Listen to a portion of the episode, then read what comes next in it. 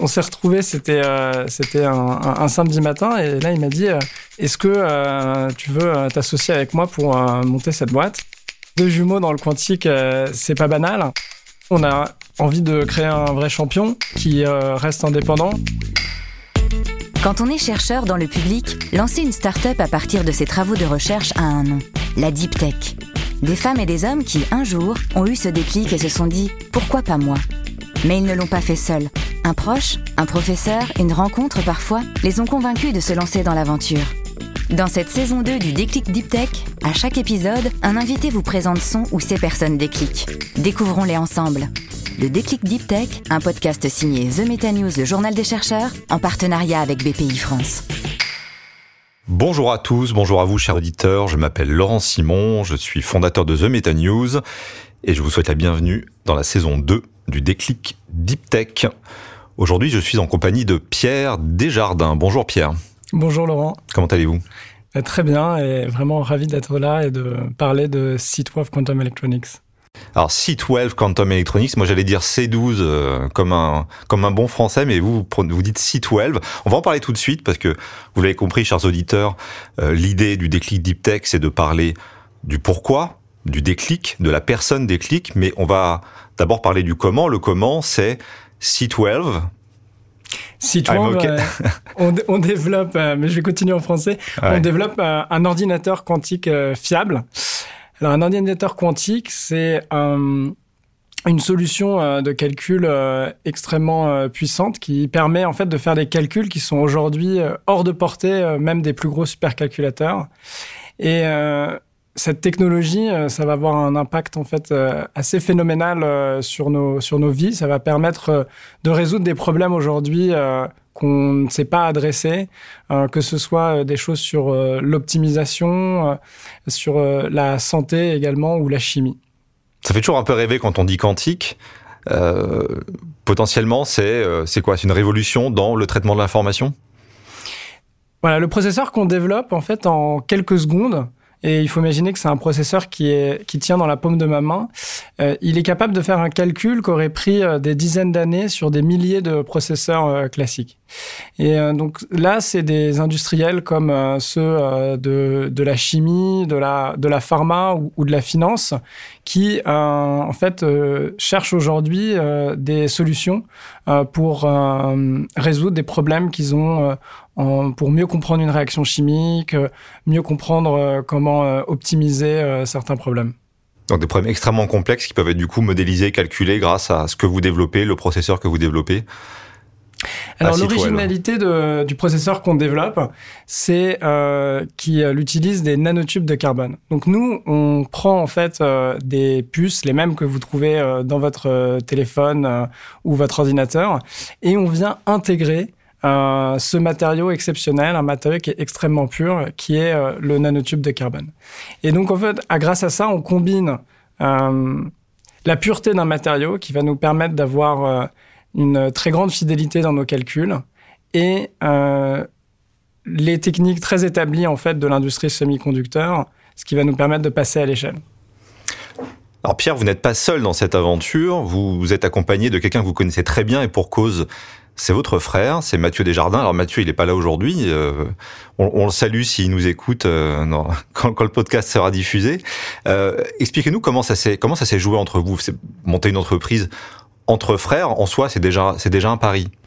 Alors encore plus que mon frère, c'est mon frère jumeau. Et c'est votre frère jumeau qui plus est. Donc effectivement, deux jumeaux dans le quantique, c'est c'est pas banal.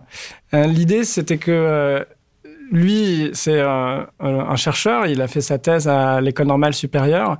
C'est lui aussi qui a eu effectivement euh, cette intuition géniale de euh, voir que ces recherches fondamentales, ils pouvaient être euh, transformées dans le développement d'une technologie qui allait permettre une, une, application qui est cet ordinateur quantique.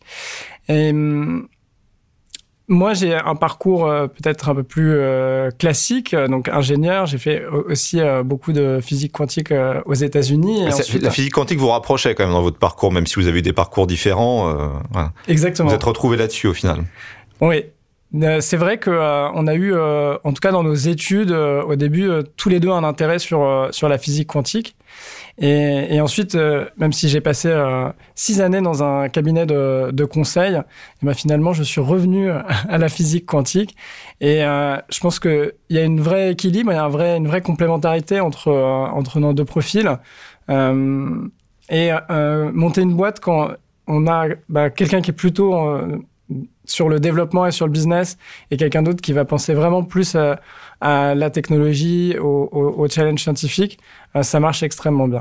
Donc si je, si je résume euh, un peu euh, grossièrement, c'est Mathieu au labo et vous au micro? C'est vous la voix de, de C12 ou de C12 C'est très bien résumé, effectivement. Euh, je, ouais. Donc il est, il est au labo en ce moment, Mathieu? Oui, effectivement au moment où on parle. Alors, ce qui est dans la technologie euh, qu'on, développe, euh, en fait, on utilise euh, plein de, de, de, de ressources et d'ingénierie différentes. C'est-à-dire qu'on a de la nanofabrication, euh, on a aussi euh, donc euh, tous ces travaux sur le sur le matériau qui presque c'est de la chimie à des moments, du travail sur le, le, les, les, surfaces. On a aussi des problématiques qui sont liées à l'ingénierie micro-ondes. Et donc Mathieu en fait il est dans plein dans tous ces labos à la fois sur toutes ces différentes compétences pour construire l'ordinateur quantique. On va revenir un peu à la genèse du, projet. Euh, c'est la technologie de Mathieu, vous, vous, le disiez à l'instant. Euh, comment, comment ça se joue au départ? Parce que c'est, c'est.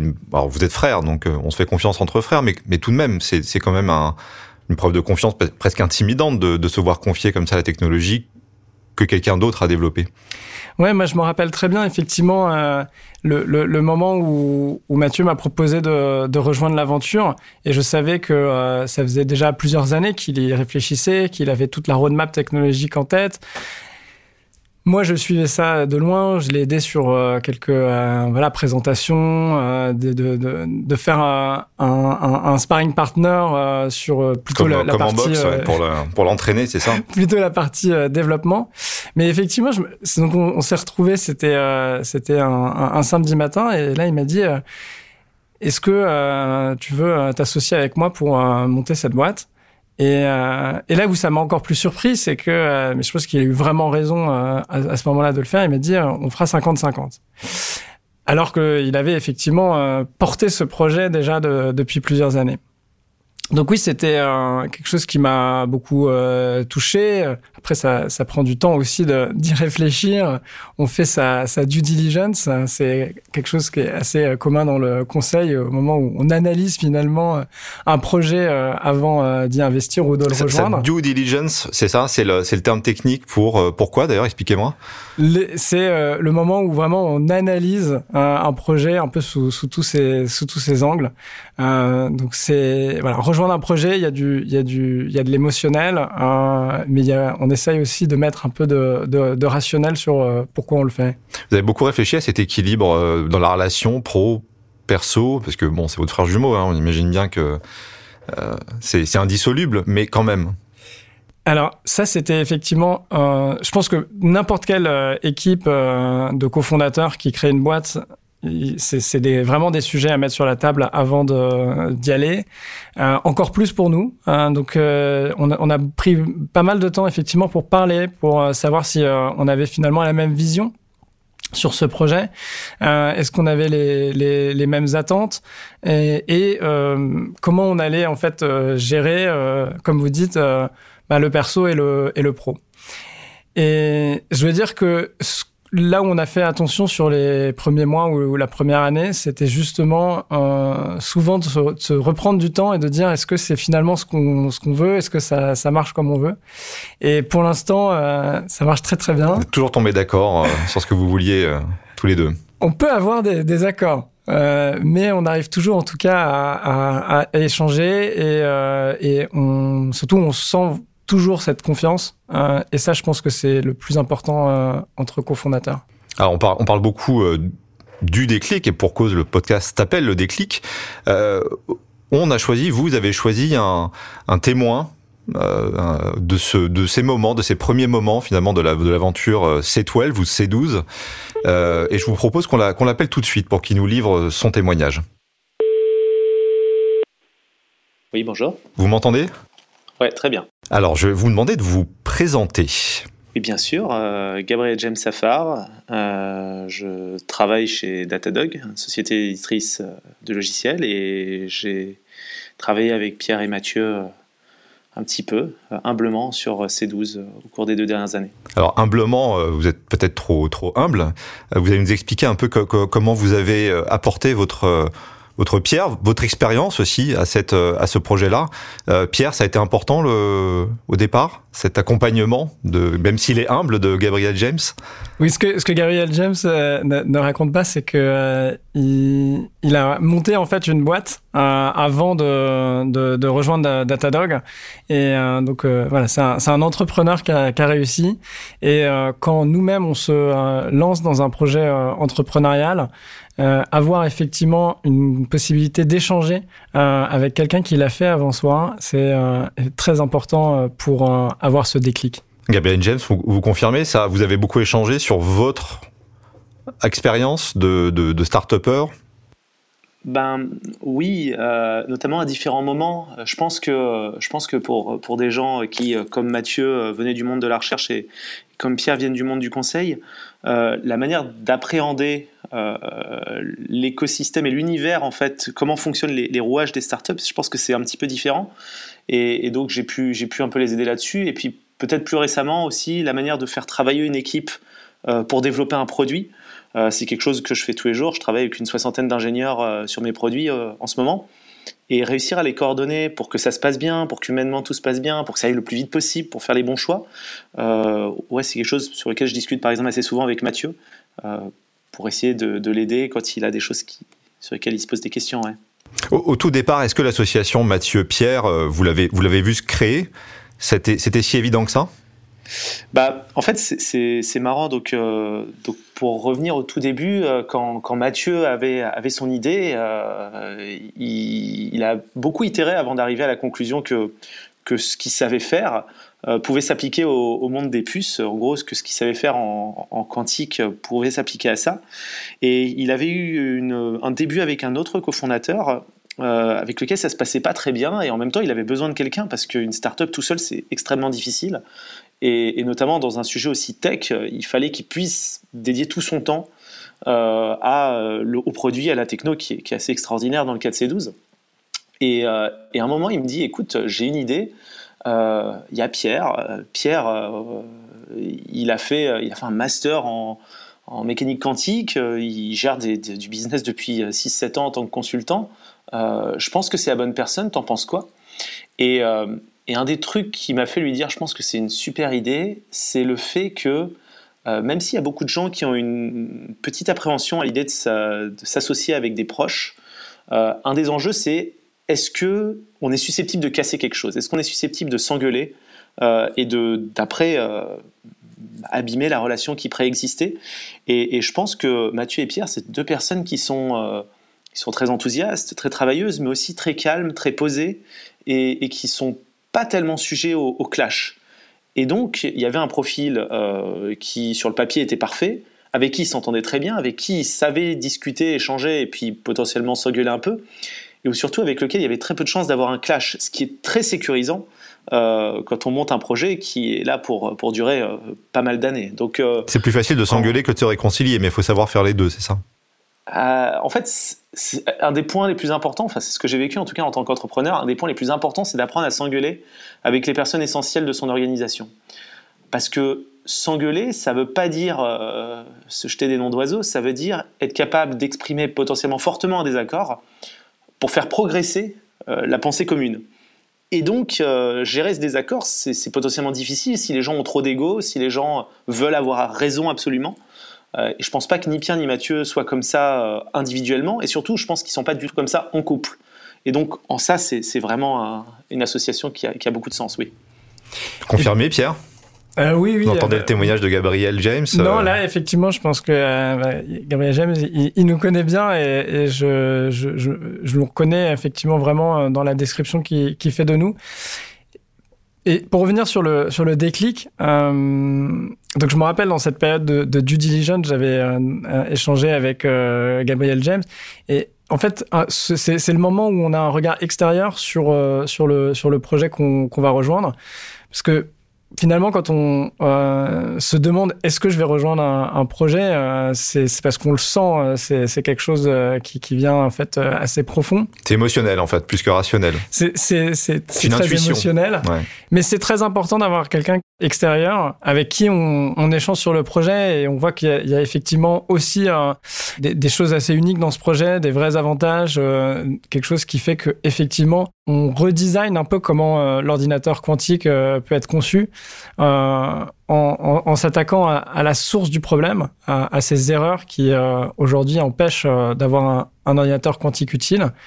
Et, et quand on, nous on y croit, Mathieu aussi. Et puis quand on a effectivement d'autres gens avec qui on est capable d'expliquer la technologie et qui aussi comprennent le, le, potentiel, c'est très important dans le déclic. Donc le, rôle de Gabriel James n'est pas si modeste comme il a tendance à le dire euh, lui-même.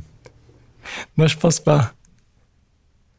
Merci Gabriel James. Restez avec nous. Euh, on va on, va parler un tout petit peu plus de ces 12, de ces 12 j'allais dire C12, C12, je suis perdu entre les deux, euh, entre les deux versions de, du nom de la société, mais je vais, je vais, dire C12 jusqu'à la fin de, jusqu'à la fin du podcast. Parce qu'on a, on a, on a un petit pari avec nos invités, c'est de pas de faire trop d'anglicisme, et vous n'en avez pas trop fait. Bravo à part le due diligence que je connaissais pas pour le coup. Euh, on, va reparler de, on va parler de C12 de, du, coup. Euh, comment vous voyez les choses dans les dans les 10 ans à venir? Est-ce que est-ce que C12 est amené à à grossir et à rester indépendant ou est-ce que dans ce domaine économique comme dans d'autres, en pharma par exemple, on est amené à être euh, vendu, absorbé euh, voilà. Alors, ce qui est très intéressant dans le, dans le quantique, c'est que c'est une nouvelle industrie, donc il n'y a pas encore, euh, comme dans la pharma, finalement, un, chemin, une trajectoire que les, startups pourraient suivre. Mathieu et moi, nous, on a envie de créer un vrai champion qui reste indépendant et qui soit capable de vendre ses, ses, ordinateurs quantiques. ensuite, après, il y a une vraie question sur le market access. À un moment, même la, la meilleure technologie sans market access, euh, c'est pas un bon produit. Alors le market access, toujours dans notre euh, dans notre pari euh, zéro anglicisme. Je vérifie. L'accès au marché, non non mais pas de souci, c'est l'accès au marché, c'est le fait, c'est le moment où on commence à vendre concrètement. Voilà, c'est le, le, moment où effectivement on a mis en place tous les tous les canaux de vente et de, distribution euh, pour que euh, la technologie qu'on a construite soit utilisée euh, par ceux qui en ont besoin. Et là-dessus, une société indépendante, elle peut avoir effectivement un accès au marché qui est beaucoup plus compliqué ou beaucoup plus cher à mettre en place que euh, si euh, on, on s'adosse euh, à des, géants, par exemple un Intel ou un Nvidia demain, qui eux ont déjà développé finalement leur propre market access et donc enrichiraient leur portefeuille produit avec avec notre technologie. Vous avez dit un mot tout à l'heure impressionnant et je suis pas sûr de comprendre exactement un champion. C'est quoi un champion quand on développe ce genre de, projet eh ben, C'est-à-dire que sur ces hum, développements euh, très technologiques, souvent, c'est une entreprise ou une euh, technologie qui va euh, qui remporte la mise, qui va remporter le, marché. C'est the winner takes it all, c'est ça? Souvent c'est souvent c'est ça. Et moi-même j'ai fait un anglicisme, désolé. souvent c'est ça parce que dans ces dans ces développements technologiques, à un moment, il y a des standards euh, qui arrivent euh, et euh, sur lesquels qui sont souvent imposés par le, le, le, champion, par celui qui va avoir les, les la primeur de la technologie. Exactement. Et c'est votre ambition être le être le premier. C'est très compétitif en fait comme comme exercice. En fait, c'est ça qui est assez excitant aussi dans une startup, c'est-à-dire que il y a la technologie qui a ses avantages et, et, et, nous effectivement on pense que on est euh, la plus proche réalisation de ce qu'on pourrait faire euh, d'idéal pour euh, réaliser un ordinateur quantique.